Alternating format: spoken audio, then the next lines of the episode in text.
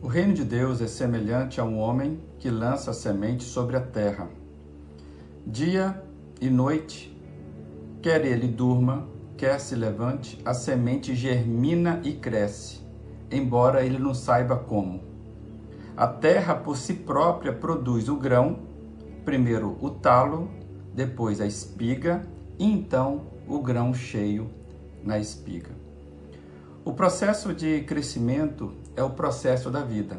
A vida é caracterizada pelo seu aspecto dinâmico processual: nascer, crescer, desenvolver, amadurecer e morrer. Existe uma sequência, existe, existem etapas, né? etapas que são iniciadas, desenvolvidas e depois fechadas. A etapa anterior na vida prepara a próxima etapa, até o ponto do amadurecimento. Esta é a base comum observada e experimentada no decorrer de milênios da nossa existência. Só que nós vivemos tempos em que isso parece não fazer mais sentido. Observamos em nossos dias é que as pessoas não querem mais viver as etapas necessárias da vida. Não querem esperar Hoje as coisas nascem e morrem com rapidez. O processo é cada vez mais rápido, é cada vez mais veloz.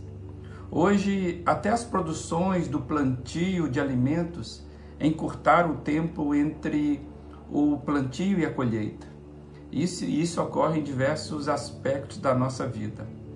Vejo, por exemplo, que muitos jovens e adolescentes acredito que vão encontrar o amadurecimento sem trilhar o caminho exigido para isso. Querem um sucesso profissional, querem um, um sucesso financeiro, uma independência financeira, um reconhecimento, muitos até a fama, sem vivenciar o tempo exigido. Acham que a vida tem atalhos.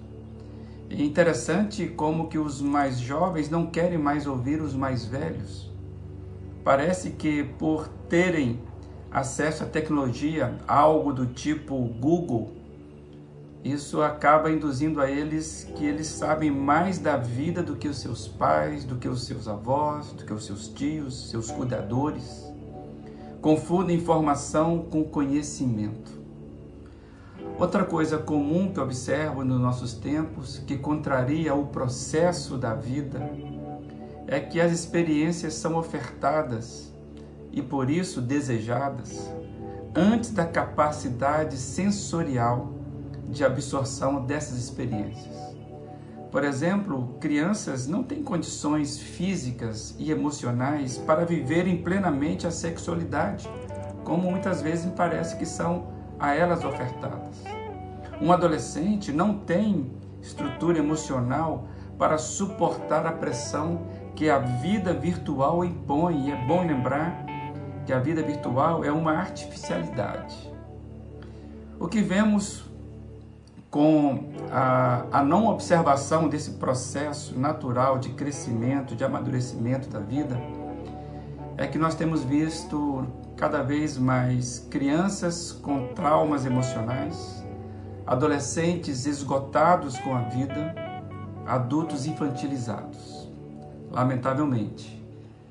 Quando ferimos as leis naturais da vida, vamos colher os resultados. Chegará o tempo da colheita. Somente os grãos maduros terão serventia. Os que não se desenvolverem serão descartados. Que Deus tenha misericórdia de nós, do tipo de vida que temos criado.